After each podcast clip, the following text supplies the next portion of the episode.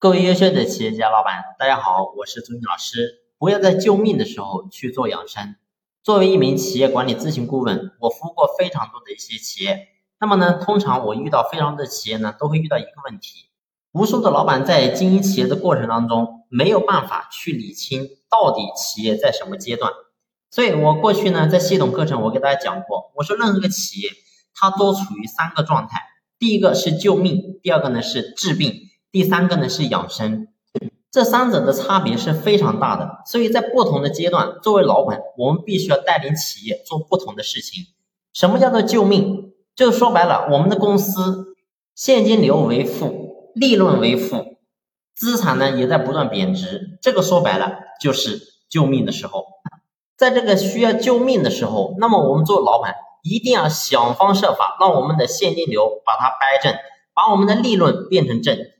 所以应该是第一，应该想办法看一下怎么样去开源节流，好好的把公司的利润把它提起来。然后呢，关于现金流，然后呢，一定要让我们的现金能够充裕。如果说现金流不充裕的话，很多企业接到了大单，你会发现你的现金流如果断了，那企业肯定也是不长远的。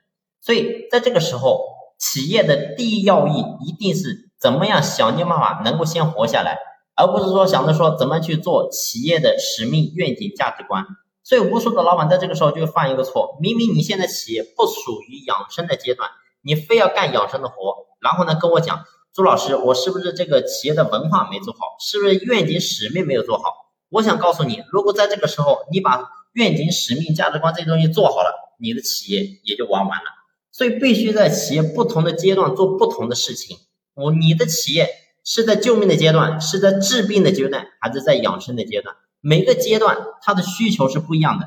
你比如说，今天你已经过了救命的阶段，你已过了治病的阶段，你到了养生的阶段。那么这个时候，什么叫做养生？养生就是说，让你的企业能够更加的稳固，更加的健康。那这个时候，你要花更多的时间焦点放在怎么样去打造企业的护城河。你比如说，你的技术研发。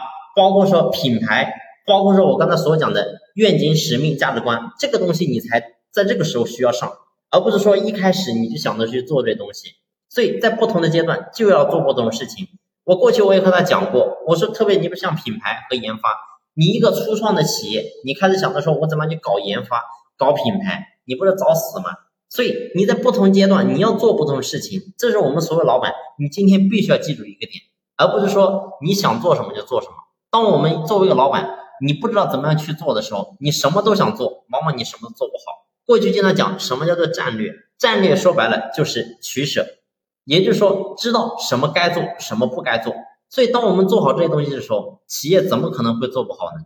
好了，今天的分享呢就先聊到这里，感谢你的用心聆听，谢谢。